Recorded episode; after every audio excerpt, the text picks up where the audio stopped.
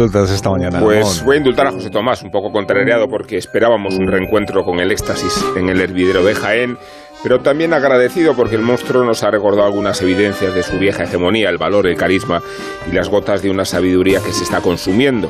Tres años llevaba sin torear JT y se diría que han sido muchos más porque se le había envejecido, las canas y los achaques convierten al samurái en un caballero de la triste figura, demacrado enjuto, y titubeante sus andares.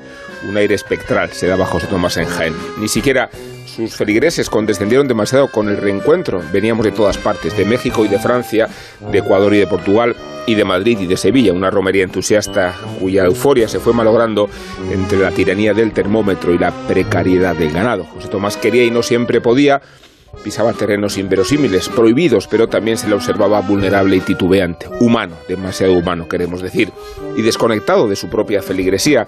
Se le protestó incluso al maestro y se fue propagando una frustración que demostraba la provisionalidad de todas las idolatrías. Tengámosle respeto y hagamos memoria y apreciemos también estas actuaciones entre tinieblas, porque no sabemos cuántas tardes nos quedan de JT ahora que las administra cuentagotas, como la resina de los árboles viejos, como las viñas exhaustas y como esos cipreses verticales que ya no alcanzan a dar sombra.